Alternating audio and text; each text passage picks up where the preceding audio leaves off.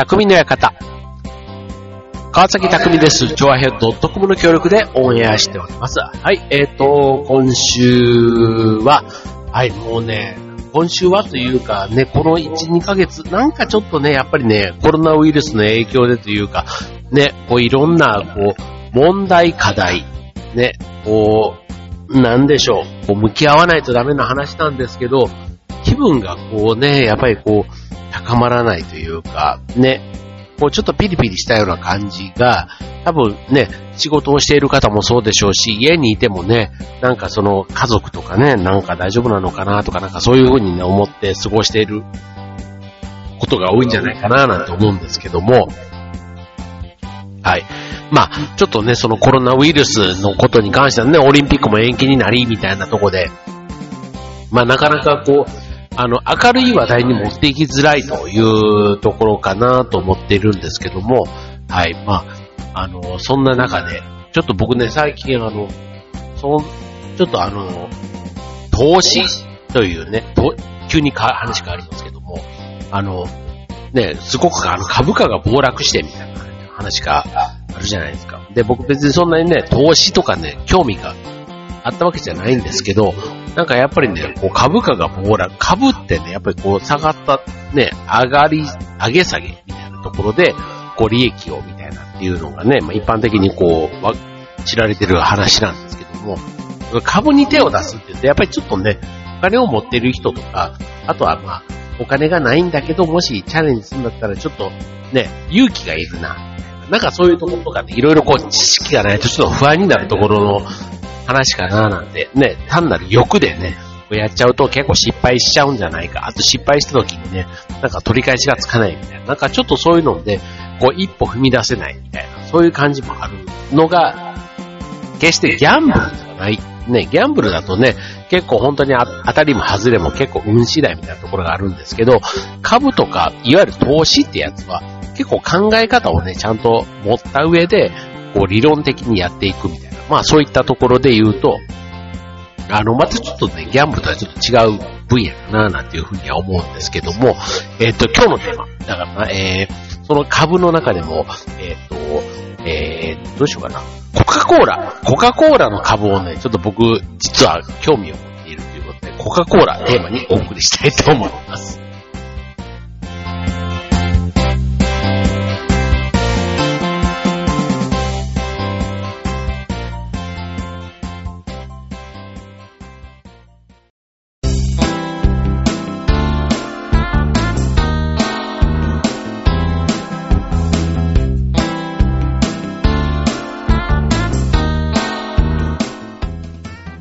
はい、えー、今週のテーマ、コカ・コーラということで言いましたけども、あの、投資、ね、投資って言ったらまあ株とか、あと FX とかね、あとは何外、えー、為替のね、やつだとか、あとはなんだろう、えー、不動産のね、なんかああいう投資とか、なんかいろいろね、投資とかっていう、そういうイメージが、ね、なんとなくこう湧くかななんて思うんですけども、えー、今日ちょっとせっかくですから、まあ、このチョアヘオ .com の番組の中ではね、結構あの、ちょっと変わったテーマをいつもこの匠の館をお送りしていますけども、まあ今日はと投資っていう中で、ね、コカ・コーラね、えー、ちょっと取り上げてお届けできたらなと思うんですけども、そう。で、これね、なんでいきなり今日コカ・コーラって言ったかっていうと、この間ね、あの、某、そういう投資の、なんか勉強するセミナーみたいなところにね、ちょっと行く機会があったんですよね。で、行ってですね、まあ、結局そのセミナーは何を言ってるかというと、えっ、と、個人でね、えー、気づく財産、要は、あの、給料で稼いで貯金をしていってね、っていうのだと、まあ、結局あの、今ね、えー、一生っていうか、生涯、生涯、100歳まで生きる中で、ね、一人2000万は貯めときましょうみたいなね、そんなあの国の発表もあったりした中で、じゃあ、今のね、こう、収入、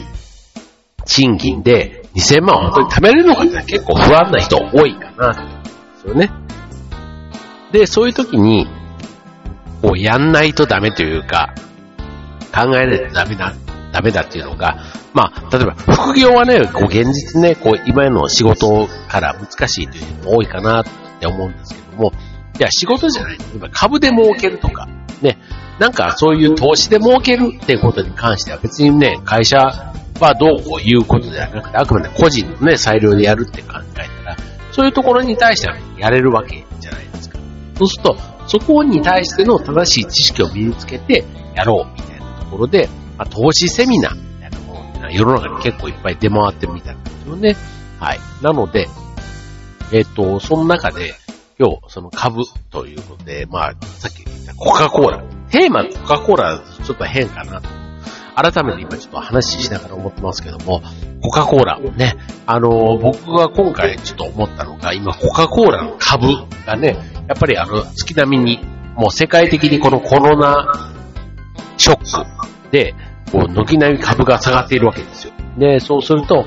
株の中でもね、やっぱり有名な銘柄は軒並みその世界的な強行というかね、コロナショックの影響で下がっているわけなんですけども、まあ、コカ・コーラ、ね、あの、東京オリンピックが今回延期されたっていうのがありますけども、まあ、コカ・コーラさん、ね、東京オリンピックのスポンサーについたりもしますので、まあ、そういうところも含めて、えー、このね、えー、今回延期になったっていうことがね、プラスマイナス、どっちの方に働くのかな、みたいなところってね、自分は結構興味があるんです。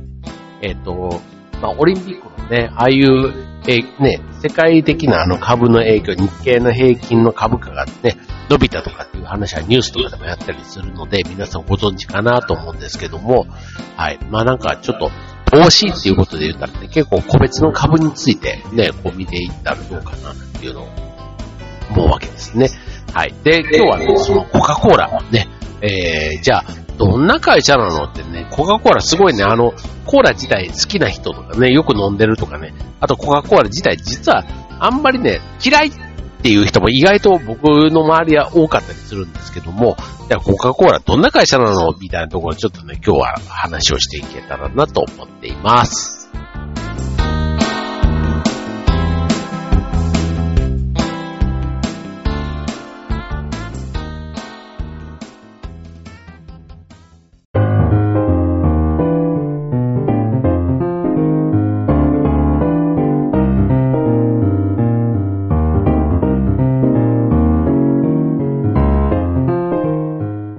はい、えー、今週のテーマは、じゃあちょっとそんな株の話からコカ・コーラテーマにお送りしておりますけども、えっ、ー、と、コカ・コーラ、ね、あのー、結構好きな人の方が僕の周りは結構多かったりするんですけども、コカ・コーラのバリエーション、ね、今は12種類、ね、えー、一番少ない容量だって 160ml から、上は、えー、2000ml、いや2リッターですね、のバリエーションで、これ、内訳12種類もあるってすごくないですか ?160、190、250、280、300、350、400、500、850、1リッター、あと1500、2リッターというね、そういうバリエーションがあるっていうことなんで、なんかその間のね、えー、刻んでる280とか250っていうのが、あと400とかね、何なんだろう350とかね、なんかこう、あーっていうのは、なんかイメージね、すぐつくと思うんですけども、それ以外のやつ、ね、400ml のやつってどんな形なんだろうとかね、思いますけども、えー、日本での発売は1957年の3月ということですので、えっ、ー、と、今、な、えっ、ー、と、何、何年なんですか ?1957 年だから、えっ、と、今、えっ、と、4、50? 6、60、62歳 ?62 歳ですか？ね。っていうことで、はい。もうね、そういうドリンクだそうです。はい。で、えっ、ー、と、本家はね、えー、まあ、イメージ通りですけども、アメリカのコカ・コーラカンパニー、ね、ジョージア州アトランタで1886年5月に発売されたということなんですね。はい。ですので、えっ、ー、と、もう100、何年 ?130 年、40年ぐらいになるのかな ?130 何年か。で、で、でなる。130、100、えー、30、うーん、3年ぐらいかな？っていうぐらいの、まあそんな歴史がある飲み物ということなんですね。はい。なんかコカ・コーラってでもね、昔から不健康なイメージがすごいありますけどね。あ、ありますけど、まああの、ただ世界中でこう愛されているコカ・コーラ。ね、えー、世界中でこうね、約 270ml 換算で、270ml ってあのね、よくあの観光地とかに売ってるようなあのボトルのやつ、あの缶、缶のボトルみたいな。あれで1日何杯のコカ・コーラが飲まれているかということで言うと、なんと、18億杯。もうわかんない、もうわかんないね。18億杯とか言われるとね。はい。で、えー、飲まれているそうなんですね。なので、えー、世界ね、総人口が72億と言われています。ね、僕小学校の時60億ぐらいって言ったような記憶があるんですけどね、もうすごいですよね、人口が増えて72億いるそうなので、世界の25%の人は1日1杯コカ・コーラを飲んでいるということになります。あちなみに、あ、280ミリリットル？あ、違う違う、280やね。さっき400ミリリットル。280だと、あのちっちゃいあのペットボトルのサイズが280ミリリットルぐらいみたいですね。はい。で、えー、っと、で、そんなコカ・コーラ、ね、えー、実は、これ最初できた時っていうのは、あの、なんと薬だったそうなんです。ドラッグ、ドラッグじゃないな。えー、メディスの方の薬かな。で、薬で、えっ、ー、と、こちらの、えっ、ー、と、アトランタ、アトランタのジョン・ペンパートンという薬剤師によって開発された。すごいですね。薬としてコカ・コーラっていうのが生まれたそうなんですね。で、当初はコカ・コーラを飲むと頭痛が緩和されたり、二日酔いに効果がある薬として発売されていたということで、なんかね、すごいノンアルコールで、ね、これ自体が、まあでも、病は気からって言ったりもするから、だからコカ・コーラを飲めば、なんか二日酔いが晴れるみたいなところは、なんか、なんかわからないでもないですね。あの、今で言ったら、なんでしょう。あの、よく、コンビニとかでも売ってるやつ、ヘパリーゼじゃないな。ヘパリーゼじゃないし、あの、えー、っと、キャベツみたいなやつかな。なんかああいうなんかとにかく二日酔いと、あの、吐き気なんとかとかなんか効くって書いてあるようなね。ああいったものに近いイメージかもしれませんけども、まあね、今飲んでるやつなんかは実際にね、あの、イメージだけじゃなくて、病、気からの部分じゃなくて、あの、本当に効く薬をね、売ってるとは思うんですけども、と、でもね、やっぱりこう、その効能云々じゃなくて、これはそうやって効くんだと思って飲むと意外と効いちゃったりするっていうのが、また薬の面白いところかなと思うんですけども、えっ、ー、と、まあ、コカ・コーラ。ね、今はね、そんな薬で飲んでるイメージは全くないかと思うんですけども、えっ、ー、と、それこそ、その、昔なのか、今はどうなんでしょうね。フランス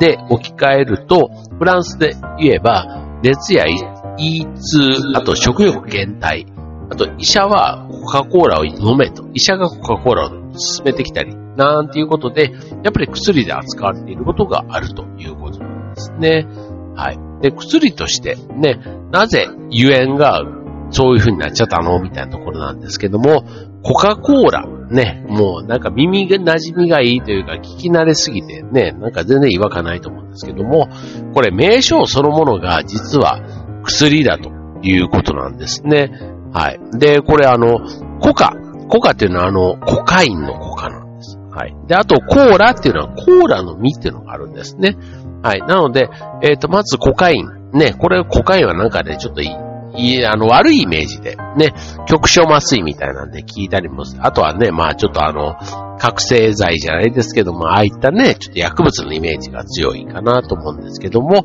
はい。まああの、これコカインというのはコカの木っていうね、コカの葉から抽出した液で作られているということなんですね。はい。で、まあ別にコカイン自体が、あの、規制薬物じゃなかった当時のアメリカではっていうことだったので、それが使われていたということです。で、あと、そしてコーラの実。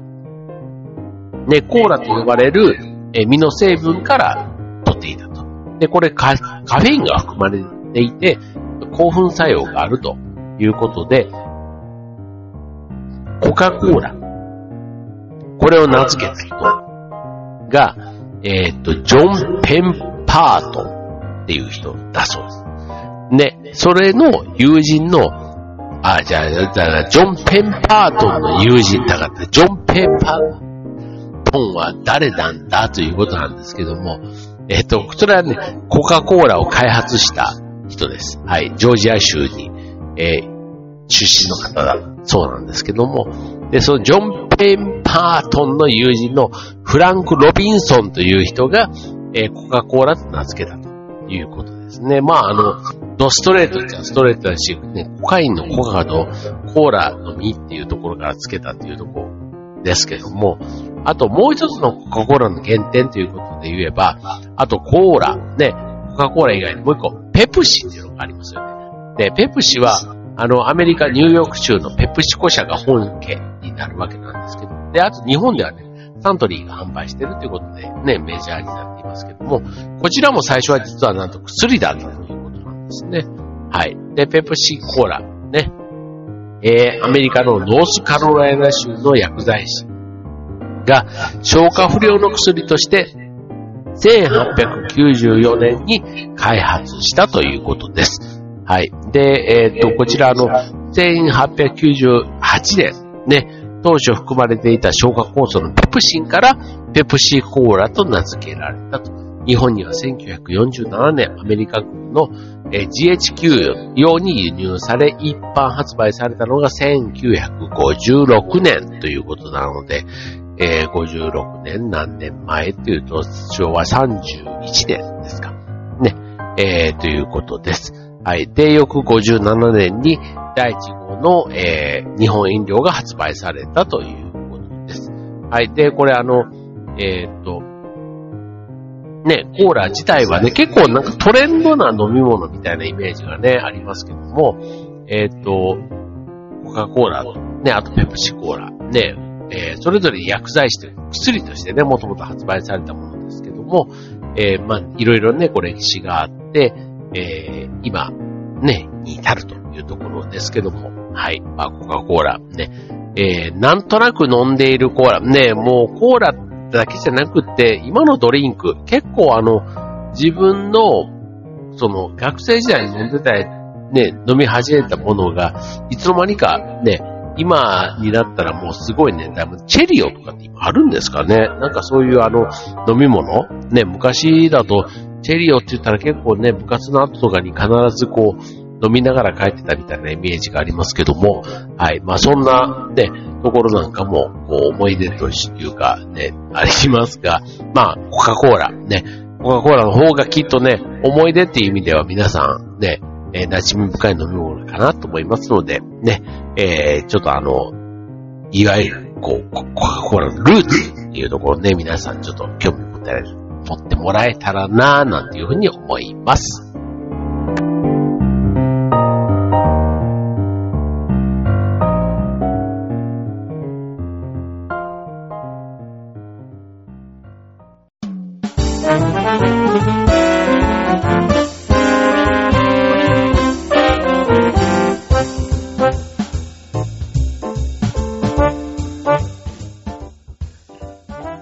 いうことで、えー、今週の匠の方、コカ・コーラでお送りしました。はい、コカ・コーラ、ね、メジャーなブランドですけども、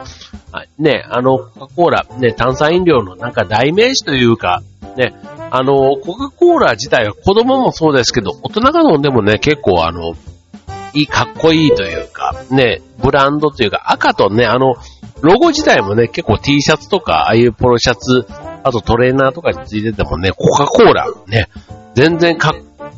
なんかあの、かっこ悪いイメージがないっていうのかな。ロゴがかっこいいっていうのはね、結構いいですよね。だってただ会社名を書いてあるだけなんだけども、コカ・コーラって書いてあったらなんか別にあの、普通のルイ・ヴィトンとかじゃないですけども、なんかそういう感じでね、こう、T シャツとか着れちゃうみたいなと。これはコカ・コーラブランドっていうのはすごいなぁって僕は思うわけですけども、はい。まあさっきみたいにね、もともとコカ・コーラ薬からスタートして、みたいなところでね、はい。まあ、いろいろあの、いろんなね、会社やイベントに、あの、協賛しているコカ・コーラさんですので、はい。まあ、今回ね、いろいろこのコロナの影響っていうところは、単なるね、今日は株価の話から始まりましたけども、株価云々だけじゃなくて、ね、いろいろちょっと影響が大きいんだろうな、なんて思いますよね。はい。ということでね、まあちょっと今日のテーマ、コカ・コーラですけど、も、あの、まああと投資っていう話で言えば、ね、本当にあの、この間聞いた話で言いますと、やっぱりね、こう自分の、こう、普段耳にする会社ってことは、耳にするだけの情報を、ね、良い情報を持ってるっていうふうに考えると、そういうところからまず始めてみるのはいいなんてアドバイスもありましたね。はい。ということで、まあ、好きな会社、好きな会社でね、こうなんかこう、将来期待してかけてみる。ね、それが株だって考えると、ね、なんか今日の、じゃあちょっとテーマ、今日コカ・コーラっていうので始めましたけども、はい、まあなんか、で、えー、テーマだけで終わらずに、ね、ちょっとあの、将来不安というかね、まあ、さっきね、冒頭で言いましたけども、えー、老後は一人2000万必要だって言われている日本ですので、まあ、ちょっと今日ね、話していた、させてもらったようなところを参考にしながら、ぜひね、えー、プラスになる、なんか、こう、資産なんかね、なんかそんなことをね、考えながら普段過ごしてもらうといいんじゃないかな、なんて思います。ということで、今週の匠の方、ここまで。バイバーイ。